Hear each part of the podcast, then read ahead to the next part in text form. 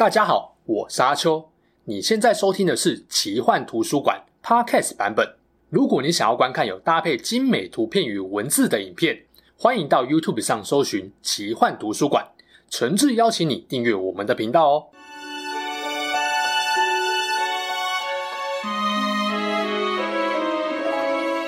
Hello，大家好，我是阿秋，来聊聊神秘奇幻的主题故事。在奇幻世界中啊，如果要讲到谁是力量最强大的种族，相信很多人会把票投给泰坦一族。巨人们凭借着庞大又壮硕的体型优势，再配上又粗又大只的武器，单下重击对敌人造成的伤害可以说是无人能敌的。不过巨人一族啊，根据能力、外形还有习性上的差异，也有好几种不同的分支。如果要说哪一只最有记忆点，那应该就是独眼巨人了。毕竟啊。脸上那颗吸收了邪恶黑暗精华的大眼睛，真的是太醒目了。他们的力气大，皮肤厚实坚硬，一对一单挑起来几乎没有对手。虽然有这种战斗优势，但这股力量实在是太朴实无华且枯燥了。如果拿来当做故事中点的大魔头呢，显然少了点戏剧张力。所以在奇幻故事中，他们通常被设定成数量稀有的野怪精英，或是支线任务中的小 BOSS。虽然大家可能觉得，独眼巨人一脸坏人样，脾气粗暴，还会吃人。就算被玩家围殴痛扁，也是罪有应得吧。但是啊，在神话中，他们其实是相当悲情的一个种族。至于为什么悲情，就让我来告诉你这个拥有极致暴力美学的战斗精英——独眼巨人的故事。独眼巨人的英文叫做 Cyclops，中文通常直接翻译成赛克洛普斯，意思是车轮形状的圆眼睛。在整个奇幻世界中啊，他们的力量可以说是最顶级的，以一只长在额头中央的大眼睛闻名于世。不过随着时间流逝啊，独眼巨人的数量越来越稀少，一直到人类活跃在世界舞台的时代呢，独眼巨人已经变成了罕见的生物，多半散居在一些远离商船航线的岛屿上。他们居住在洞穴中，过着半开化的原始生活。可能是因为同伴越来越少，又常常被当成怪物。咦？不是本来就是吗？独眼巨人有很强烈的地盘意识，容易动怒，对世界上所有种族都没有什么好感。外观上，除了那颗杀气腾腾的大眼睛，独眼巨人的身体构造跟人类并没有太大的差异。当然啦，以体格来说，他们几乎是一般成年男性的三倍大，结实壮硕，力大无穷，所以挥舞着巨根，呃，更正，巨大的双手持用武器，对他们来说就跟吃饭一样简单。就战斗能力来说啊，独眼巨人虽然完全不会魔法，但是他们有高韧性的体质，对魔法、毒素跟疾病都拥有很高的抵抗力。因为皮肤硬，物理防御力极高，所以普通武器很难对他们造成严重伤害。如果要有效对付他们，就必须要朝着要害攻击。我想大家应该知道要害在哪个地方吧？虽然他们的移动速度不快，但会利用战术来弥补不够敏捷的劣势。所以你会看到，距离一旦拉远。独眼巨人就会先利用石头这种远程投掷武器来削弱敌人的实力，然后在敌人负伤之际啊，缓缓接近，接着用手中的巨锤或大棒子呢，贴身给予敌人致命一击。根据一些神话的记载，独眼巨人有活人生吃的习惯。咦，这种画面呢，相信有看过《晋级巨人》的朋友，脑中应该都有鲜明的画面，就是那样。虽然说独眼巨人凶残野蛮，但你们知道吗？他们和许多神话传说的矮人一样，是锻造技巧优秀的铁匠。在神话里呢，也的确帮诸神打造了不少强大的武器。不只是锻造武器，据说古希腊遗留下来的一些宏伟建筑，就是独眼巨人建造的。简单介绍完独眼巨人的特征，接下来为大家揭露独眼巨人的身世谜团。关于他们的神话，最早可以追溯到古代希腊。有两位很有名的诗人，分别在史诗中描述了他们的故事。这两位诗人，一位是海西奥德，另外一位是荷马。他们的作品呢，对当时人还有后来的人来说，都造成了很大的影响。讲独眼巨人的神话起源，就要先提海西奥德。根据他的叙述啊，希腊神话中的大地之母盖亚，还有天空之父乌拉诺斯，生下了泰坦巨人族。泰坦巨人族有很多兄弟姐妹，其中三个被称为车轮眼 （Cyclops） 的独眼巨人，分别是雷鸣、布隆斯特、闪电、史特罗佩斯，还有闪光阿尔杰斯。这三位可以说是初代的独眼巨人。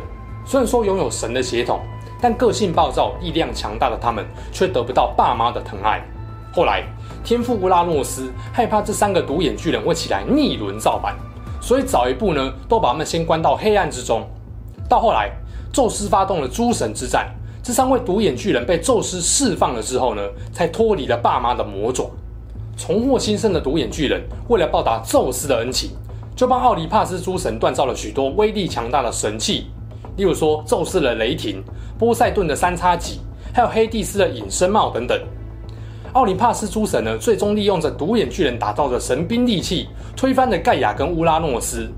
宙斯顺利成为宇宙最高的统治者。可以说，希腊神话中的宙斯能够统一宇宙，独眼巨人精湛的锻造技术功不可没。在被宙斯收编后呢，独眼巨人也成为火神跟锻造之神赫菲斯托斯的得力助手。另外，在荷马史诗《奥德赛》中，也有一段蛮有名的故事哦。时间点是发生在木马屠城记之后，主人公就是耗费十年，终于攻下特洛伊城的希腊英雄奥德修斯。他在乘船返回希腊的途中呢，不幸遭遇暴风雨，漂流到独眼巨人聚居的西西里岛上。为了找寻补给品，奥德修斯和水手来到一个巨大的洞窟。他们发现里面不仅藏了很多乳酪跟羊奶等食物，也挤满了羊群，太爽啦！奥德修斯和水手们非常开心，就一面享受食物，一面等待主人回来。没想到，当他们看到洞窟主人回来的时候，差点吓到把食物吐出来，因为在他们眼前的正是一位身形如山的独眼巨人。没错，这个巨人呢，就是海神波塞顿的其中一个儿子波利菲莫斯。波利菲莫斯回到洞窟后，发现了闯空门的奥德修斯一群人，马上就用巨石封住了洞口。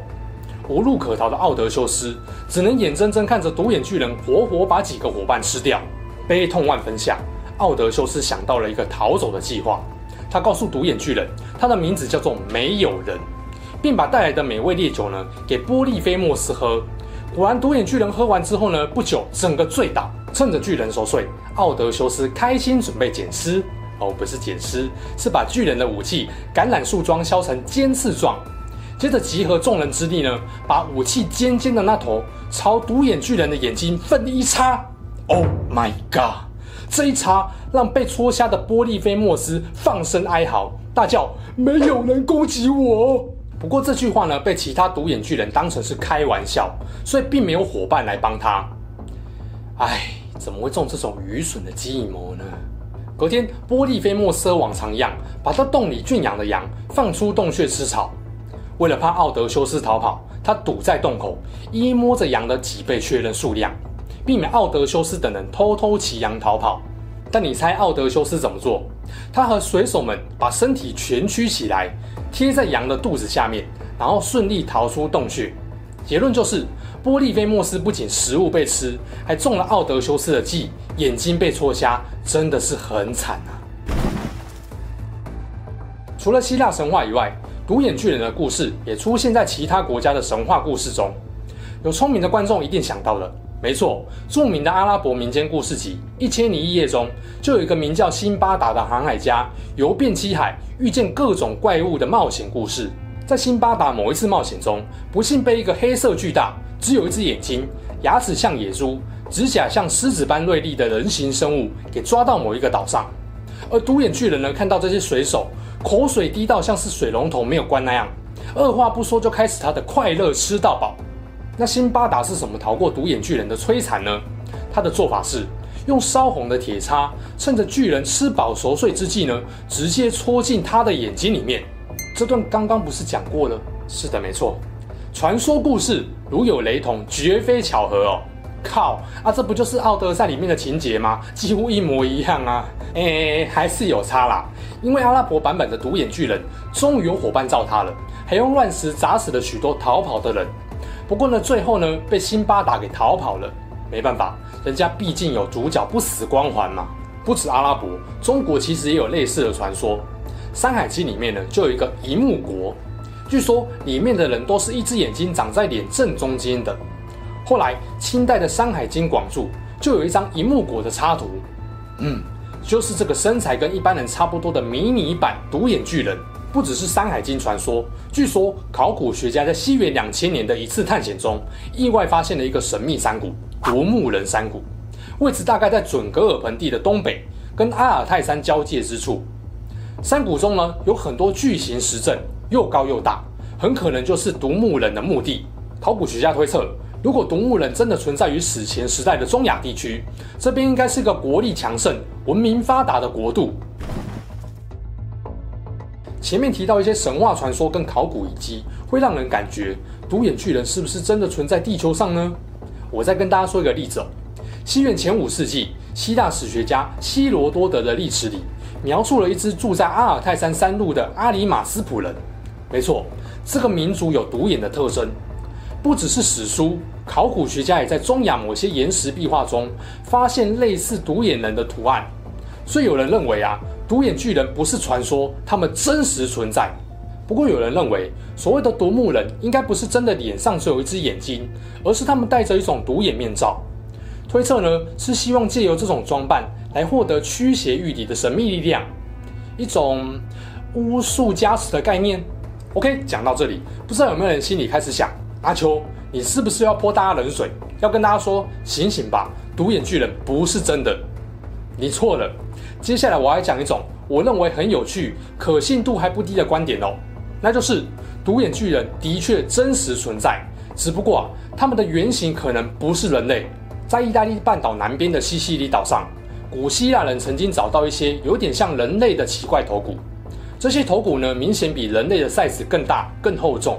但奇怪的是，这些头骨缺少了人类的一对眼眶孔，取而代之的是在额头位置中间。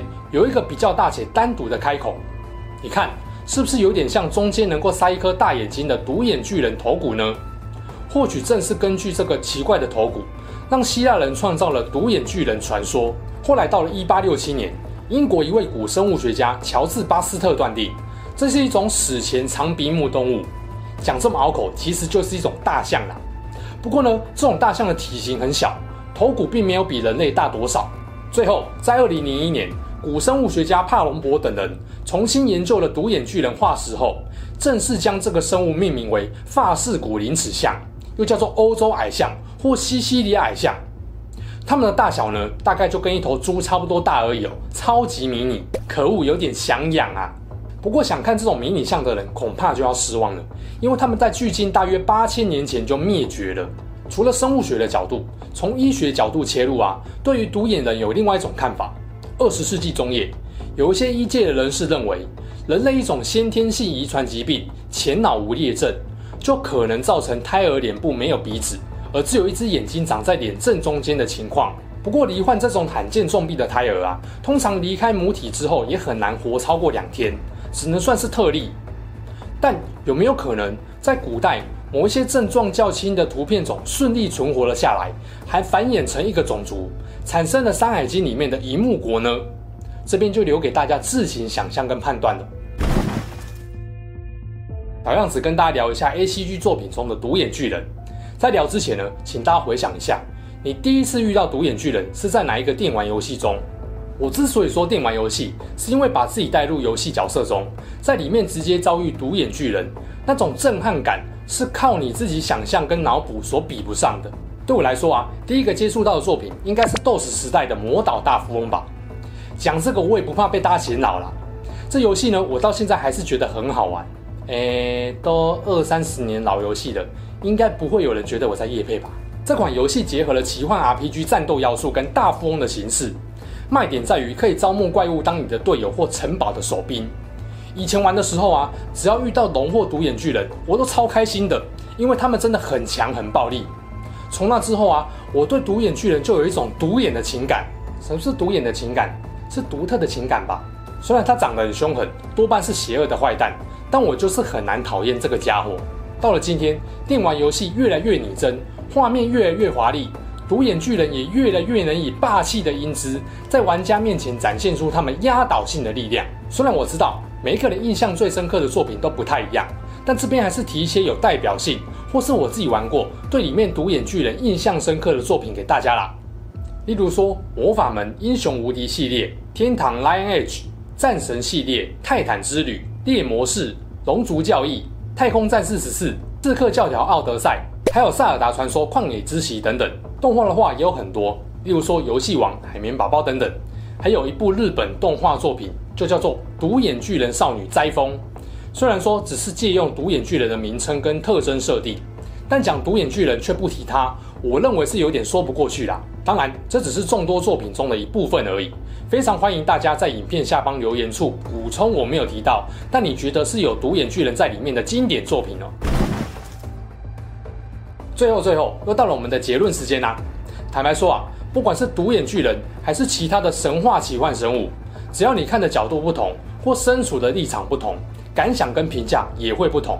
作为玩家，作为冒险者，我相信没有什么人会同情一个看到自己就想一巴掌拍死，或者是活活咬死的巨大怪物。但如果你只是一个看戏的观众，是旁观者，在看完他们故事之后，不知道会不会跟我一样，对独眼巨人的命运有那么一丝丝的同情呢？许多时候啊，人的视角是很直观的，就像你在看到独眼巨人，你会在一瞬间明白他很强大，也很残暴。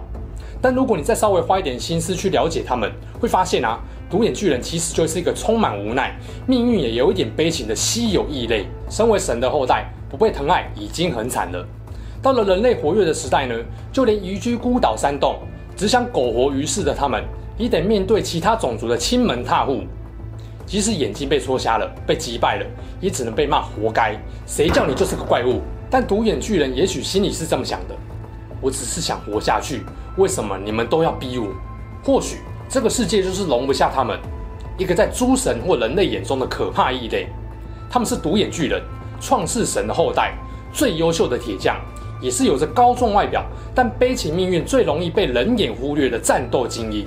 好啦，这起事件就说到这边。如果您喜欢我们分享的故事，记得订阅我们频道，也别忘了打开小铃铛。你的订阅、按赞与留言就是我创作的最大动力。之后还会跟大家分享更多悬疑怪奇的事件。我们下次见喽，拜拜。